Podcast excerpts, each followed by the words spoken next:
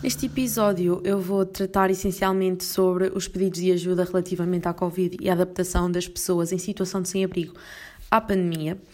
Queria começar por falar sobre os pedidos de ajuda que a Associação Integrar recebeu, fora uh, da população em situação de sem-abrigo.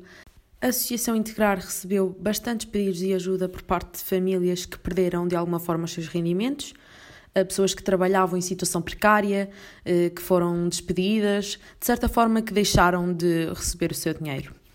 Houve um grande agravamento nos pedidos de ajuda com a medicação, sobretudo com alojamento e alimentação. Estamos a falar essencialmente de famílias numerosas e a soma de despesas, por exemplo, da alimentação, saúde, rendas, fez com que acabasse por faltar alguma coisa. E neste caso, o que acabou por faltar foi roupa porque as crianças vão crescendo e as famílias simplesmente não têm dinheiro para comprar roupa. E como é que a Associação Integrar conseguiu ajudar? A Associação tem um pronto justiça social e foi assim que conseguiram ajudar esta população. Como já falei no primeiro episódio, a Associação Integrar tem utentes de ambulatório que são encaminhados do hospital para a associação e a associação ajuda essencialmente estas pessoas na toma da medicação. Os técnicos guardam a medicação e o utente dirige-se lá para proceder à toma.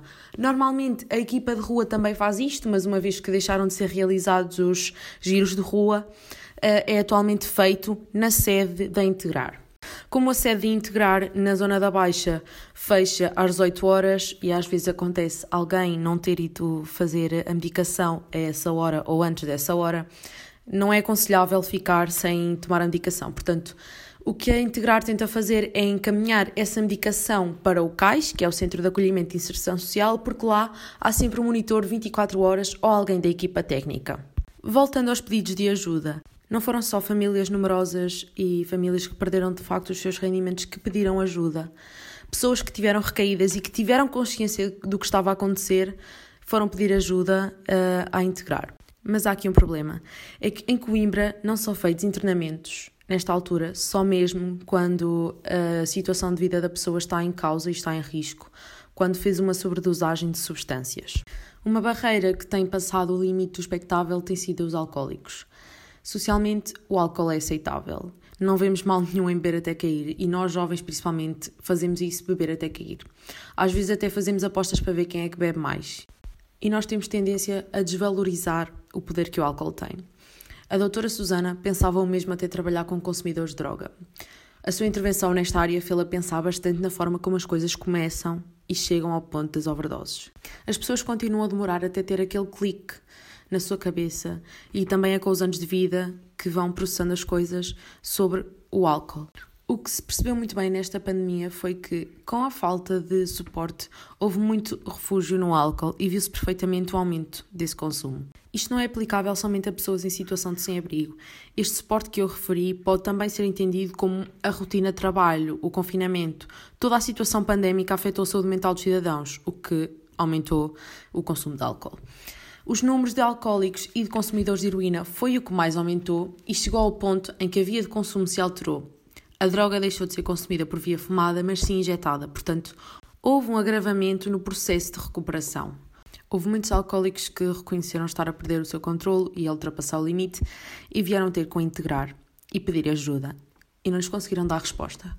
A associação tentava fazer o que podia, mas só conseguiam encaminhar estas pessoas porque, lá está, não podiam fazer internamentos. De uma forma geral, o processo de tratamento de um alcoólico é de dois anos. E claro que isto não é linear, mas de uma forma geral é assim que funciona.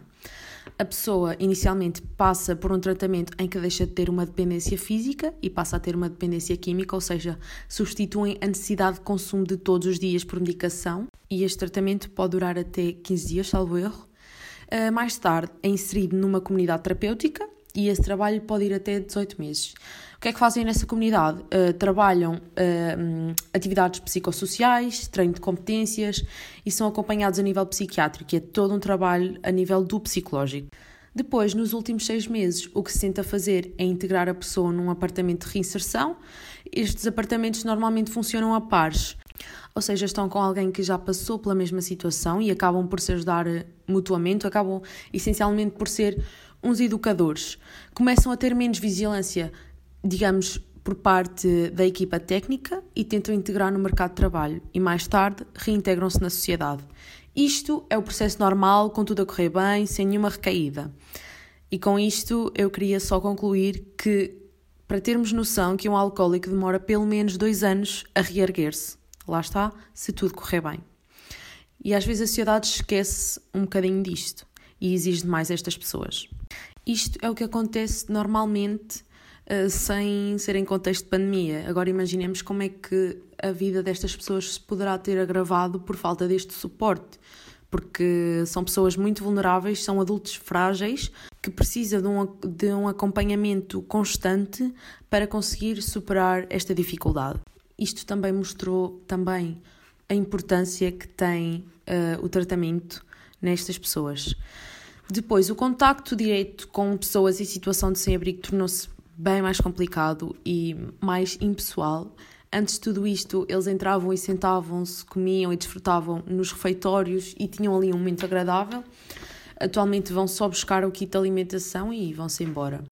Eu recebi algumas mensagens de pessoas a perguntar se eu ia falar sobre o uso de máscaras e eu já tinha isso programado. Eu, quando falei com a doutora Susana, ela disse-me que o uso de máscaras é notório, que as pessoas em situação de sem-abrigo perceberam logo que era um método obrigatório e que perceberam logo também que para ir ao atendimento presencial têm de usar máscara e de desinfetar as mãos e os pés.